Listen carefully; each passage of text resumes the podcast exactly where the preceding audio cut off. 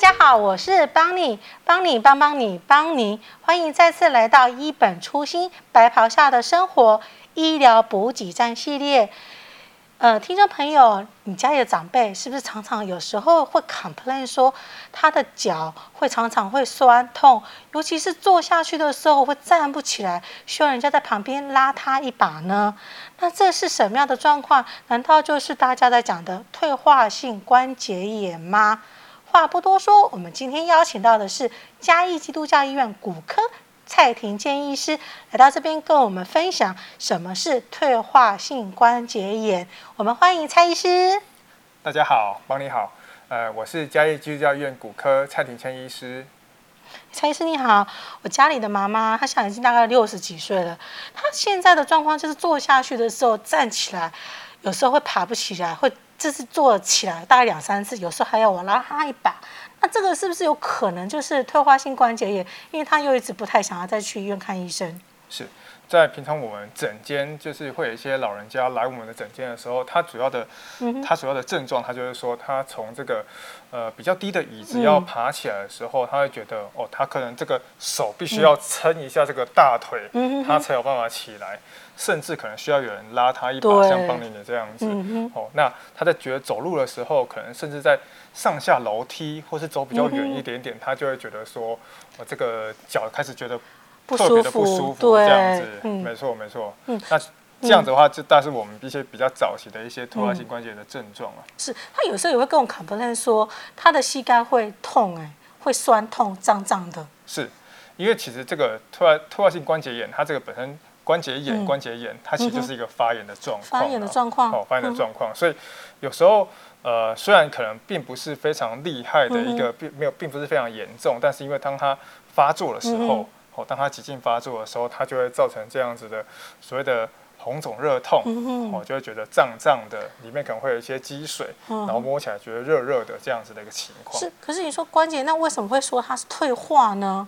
对，它其实呢，它所所谓的退化，就是说，当我们在这样子的一个呃长期的一个使用上，嗯、那它会造成它这个所谓这个关节软骨的一个磨耗，然后、嗯，那举举例来说，呃，就像是我们平常在在开车的时候，嗯、我们的这个车子的轮子，嗯、当我们在这个车子在路上跑的时候，那跑的呃里程跑了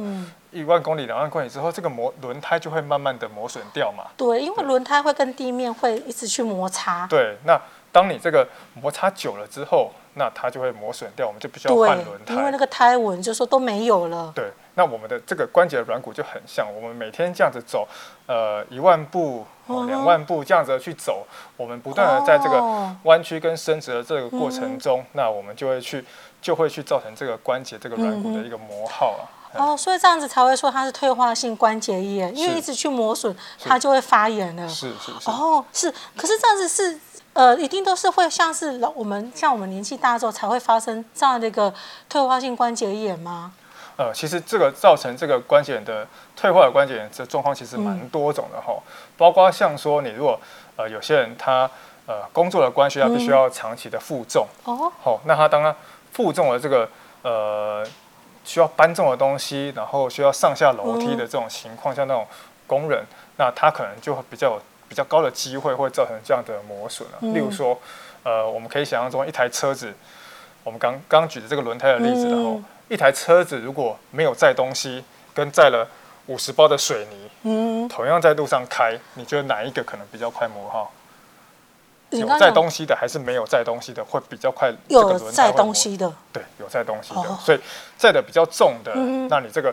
轮胎的这个压的，对，这个挤压的这个程度比较多，所以它磨，当然磨损它会比较快。那一样，当你背的扛着东西扛得比较重的时候，嗯、你的这个。这个软骨的磨损呢，嗯、也会变得比较的频繁。是，所以这退化性关节也不一定会发生在膝盖，但是我们身体上的每个关节的部分都有可能会有这个问题。那其实当然，其实当然。哦，所以蔡医师，你刚刚讲的那个职业类别，那也就是说，每个职业长期，比如说是搬重物，还是说像是厨师、服务生那些的话，他们发生的部位就会不一样了。哦，当然有可能会依照你这个。比较常使用的这个关节的部位，嗯、而有一些不同关节的退化，这确实是的。嗯、是，刚蔡医师，你刚刚有提到说那个像轮胎的这个例子，说有载东西跟没有载东西的那个重量问题。是。那这样子问一下，像像邦尼，我虽然是一个算是一个呃比较圆润型的一个 美女美少女，好了，那这样子是我肥胖的这个状况的话，是有会可能会让我的关节炎发生的几率会比一般人更早呢？没错，其实我们在。目前来讲，哈，在呃美国骨科医学会他们去做这个研究，哈，呃，如果在这个病人他早期发生这些症状的时候，那最有效的方法，第一个就是要把这个重量给减下来。那当你把重量减下来的时候，你减少这个膝盖的负担。那第一个，假设你是这个早期的这个轻微的发炎，那因为你减轻了它的负担，那可能再加上一些。辅助的药物治疗之后，那你就会缓解你的症状。哦，是，那这样跟那有有会跟那个遗传会有关系吗？因为我看到呃很多的那个疾病都是跟遗传的一个基因会有一个很显著的一个关系。这个大部分哈这样子的一个关节炎比较好发的哈都是在女性啊。嗯哼。哦，那是因为这个这个主要是跟我们这个东方女性哈，东方女性因为这个我们这个骨盆的这个角度的关系，嗯哼，所以本身。呃，我们好发的哈，这个年龄呃年龄层跟性别比例是以女性为居多。那、哦、是因为我们本身女性的这个骨盆比较宽，就比较类似像接近 O 型腿这样子。哦，哦是。对，那所以会变成是说，这个 O 型腿的情况下的时候，它会造成你这个膝盖。内侧的这个软骨的压力会比较明显，嗯哦，所以这样子的话，我们退化性关节炎的话，会有几个原因，就是说刚刚蔡医师讲的，会有遗传的因素，还有肥胖也会造成。他就是说那个过度去使用，那这样的话，比如说那车祸的人，如果说我去撞到或干嘛，这个也会有可能吗？是。因为我们这个车祸受伤的时候，哈，车祸受伤造成了像说骨折，好，造成这个关节关节的这个骨折。那当这个关节有骨折了之后，那我们在呃，例如说开完刀，或者是没有开刀，它可能只是轻微的，或者是开它因为骨折之后，我们把它复位开完刀的这些病人呢，那它也会造成得到一个一个关节我们叫做创伤后的关节炎，然后那它的这个就像是说。呃，我很常跟病人举例，像我们就像一个关节，就像一个盘子，平常它是很光滑的，对。但是当你因为这个骨折之后，你这个盘子破掉了，好，那我们把这个盘子拼回来，我们确实可以把它拼的还不错，嗯，但是有那个形状回来，没错，我们可以拼得像一个盘子，我们把它粘起来，但是它没有办法像一个呃。一百分的盘子，嗯、那你摸上去的时候，你还是会觉得这是会有些磨损，对，是会有点有点粗糙，有点磨损。嗯、那我们这个关节的软骨呢，它在这样的情况下，这种有我们关节软骨其实是非常非常非常敏感的。嗯、当你这有一点点这样子不平整的这种情况的时候，那它这样长期的这样去摩擦、哦、去摩擦，那也会造成它这个早期的一个。这个关节的退化，身上的话，它发生的机会就会比一般人还要更年轻。没错，有有受伤过的病人哦，我们在其实在这个受伤的时候，我们就跟他说，你这个这只脚。比较起来，一定会比你另外一只脚的这个机会来的比较高。哦，这样说起来，那我想到做一个好朋友，他以前他就是车祸，他的膝盖就受伤了，结果他现在已经大概就是到最后，他的脚膝盖就已经有点点退化，因为他已经有磨损到了。他因为他去看完医生，这样跟他讲。可是因为之前我在想说，那到底是什么样的症状？因为他之前只是跟我说，有时候走的时候会有点咔咔咔这样子。那个这个这是一个退化性关节炎的一个症状之一吗？因为会有哪些的症状？我想我们可以跟听众朋友跟他讲一下，这样子。对，通常如果说像像帮你你朋友这样的情况的时候，嗯、那有时候要考虑说是不是在这个。呃，关节里面，因为我们当然这个膝盖关节里面，嗯、除了软骨跟硬骨之外，嗯、它其实还有其他的，包括像说呃半月软骨，嗯、哦半月板，我们所谓的半月板，或者是呃前后十字韧带，或者是侧边的韧带这样子的构造。所以当他觉得说卡卡的关节里面卡卡的东西的时候，嗯、那可能会遇到的状况还是蛮多的。哦，对，倒不一定说一定是这个所谓退化性关节炎所造成的。嗯嗯、这样子会有哪些的症状？如果是早发初期的话呢？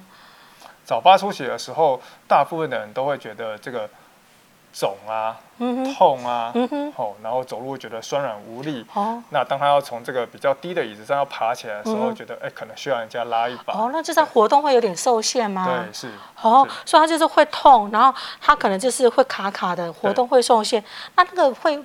部位会僵硬吗？对，甚至到有一些比较厉害的时候，他嗯因为、呃这个摩擦之后生成骨刺。哦，那这些骨刺的时候，它就会造成这个你这个膝关节在活动上，哦，那变得比较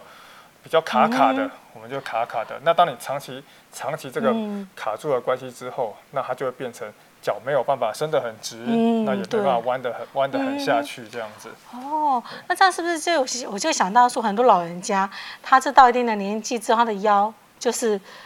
就会稍微没办法，就是挺，就是有点弯弯的，那个就是那个活动受限，那也就是退化性关节炎了。那也算是一种，对。哦，原来是这样子，所以骨头的那个软骨类真的是还真的蛮重要的耶。是那像我妈妈她这样的一个状况啊，我想说，那如果说她愿意要去医院看医生的时候，那去的时候大概会有经会怎么去判断到底她是不是真的是退化性关节炎呢？对，通常在这个呃一开始病人进来的时候，嗯那我们会听一下他的症状，嗯哼，我会看说他这样这样子不舒服的状况，主要是来自于怎么样？是因为受伤呢，嗯还是其他原因？有没有像这个退化性膝关像膝关节炎这样子？嗯那如果是的话，我们就会一开始会先让他去照一个 X 光。啊，所以一个先去照个 X 光，对照个 X 光如果就判断如果需要就照 X 光，对，那照完 X 光之后来，我们进来诊间会看他的 X 光片。嗯，那绝大部分大概百分之呃八十到九十的嗯病人呢，他一开始会造造成这个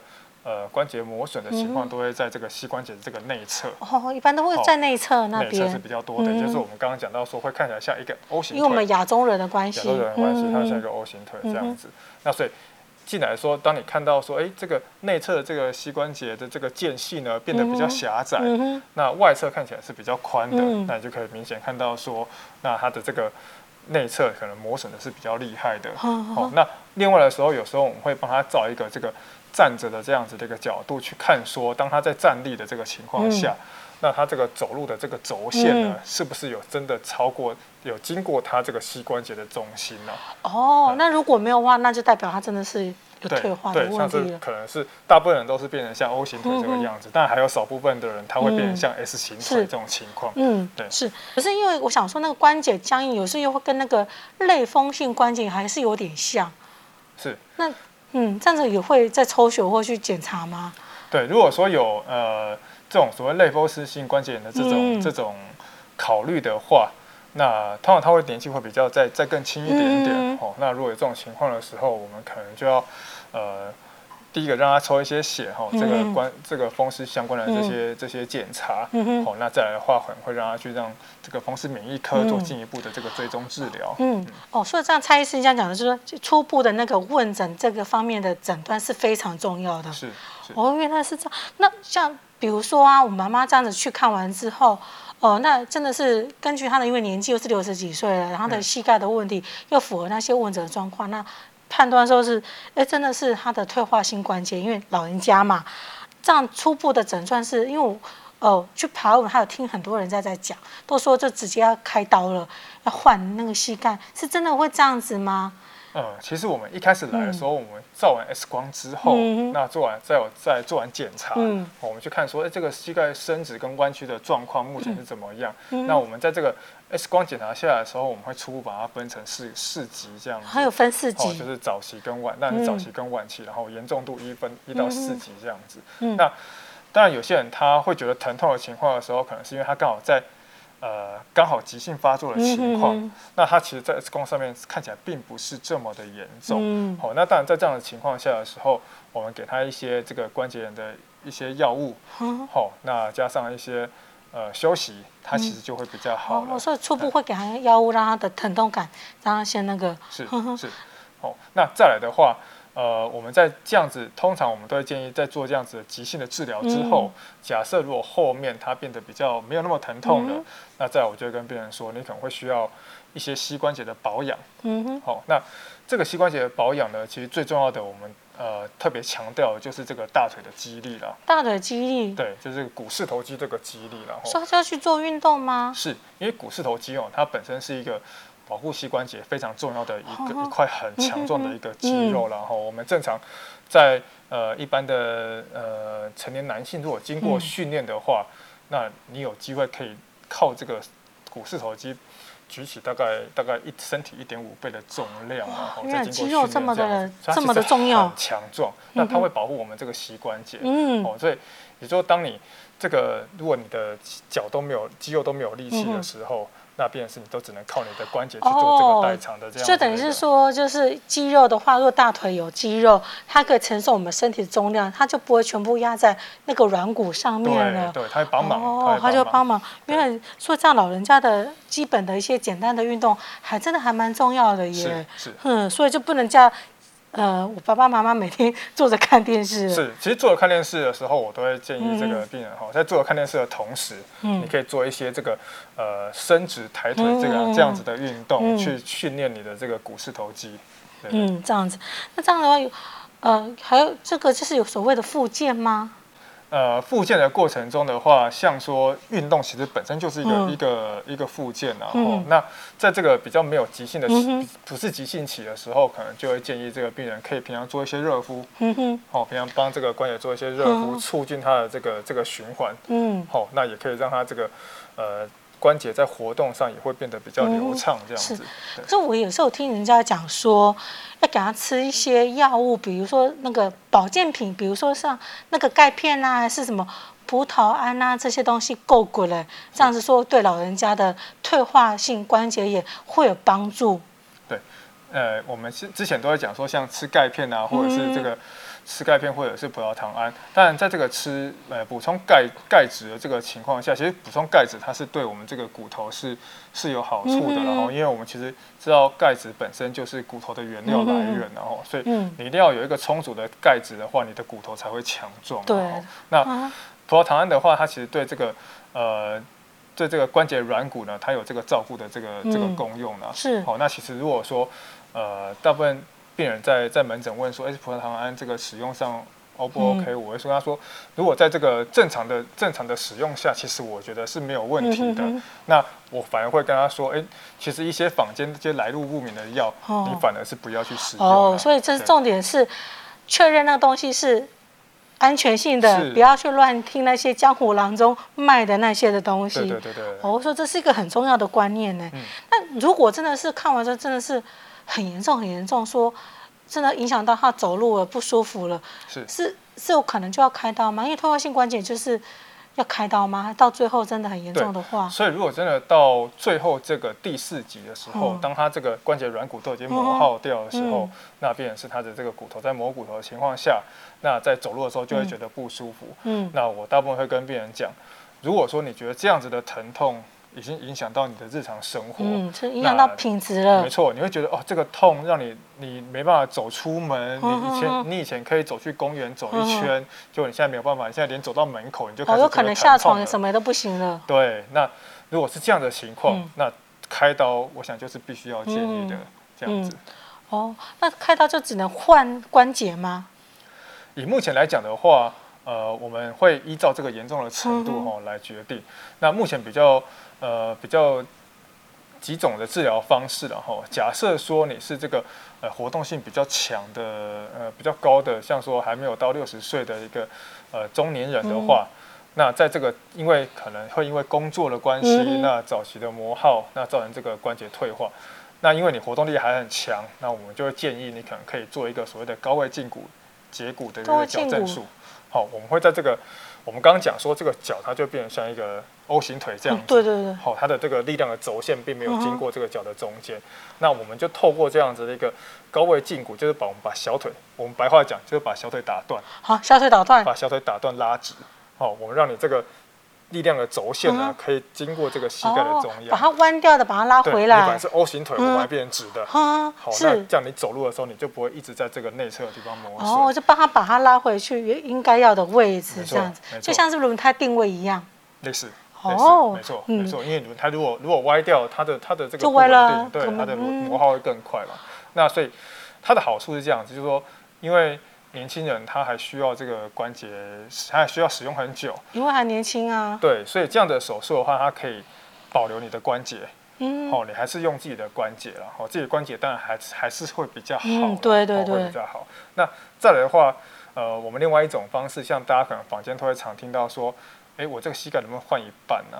哦，换换一半，我哪里我我只是内侧坏掉，我能不能只换内侧了？对对对，对，那呃，以这个观念来讲，当然是 OK，就是说，呃，内侧磨耗，我们换内侧，好，那但是因为它，因为在这个呃，只换我们叫做呃半膝的人工关节，哦，半膝的人工关节，那因为它换一半的时候，它有它有限制在，所以这个。必须要请这个医生呢，专业的医生帮你评估，看你适不适合了。哦，并不是每个人都会适合这样的一个方式。嗯，是。所以这样蔡医师说，这样讲说那个关节的那个手术的这个部分呢，还是会依据他的年龄层、他的病情的严重程度，才会办法说去决定说他是哪种手术才是合适他的手术。没错，就是依依照这个呃年纪的啊，然后还有这个严重的程度跟你的需求性。嗯、那我们会会给你最最最适合你的这样的建议哦，所以就不不能够任由我们来点菜，说我想要哪一道菜是是是，好，我还以为说还可以这样点到这样子，对对，对。如果带我妈妈去，要搞不好说她想要这个这个，对对。哦，原来是这样子的，所以原来这样子哦，关节的这个退化性真的是不是说只有年纪大才会有这个问题，嗯，比如说是呃。哦，工作的一些限制可能会长期使用，也会造成它那个退化。是哦，原来是这样。我们再谢谢蔡医师。那最后呢，节目的尾声呢，也可以请蔡医师可以跟呃听众朋友来分享一下，说今天的退化性的关节炎，在我们之后日常生活当中，我们必须注意到哪些事情呢？是的，呃，我们这个退化性膝关节炎呢，在早期发作的时候，那当你急性发作的时候，可以到这个。呃，骨科医师的这个诊间来做一些检查，那确定你是不是因为这个真的是这个退化性膝关节炎，或者是你有其他的一些呃膝关节里面一些结构的一些损害，然后那所以检查完之后，那如果确定是一个早期的一个退化性膝关节炎，那你有一些药物可以做治疗，好，那还有包括像一些保养的方式，那最建议的，目前来说最建议的就是把这个重量给减轻，然后还有做这个股四头肌这样的一个训练。好，那训练完之后，那就可以长期去好好的使用保养你这个这个膝关节了。哦、嗯，那如果真的到呃后期比较严重的程度的时候，那当你觉得这个痛影响到你的日常生活，那我觉得这个可能就必须要再做进一步的一个治疗。嗯，是我们今天谢谢蔡医师来跟我们分享退化性关节炎的注意事项以及是哪些症状。谢谢。听众朋友，呃，每记得每周二下午四点，我们一本初心新的一集会准时上架哦。谢谢，拜拜。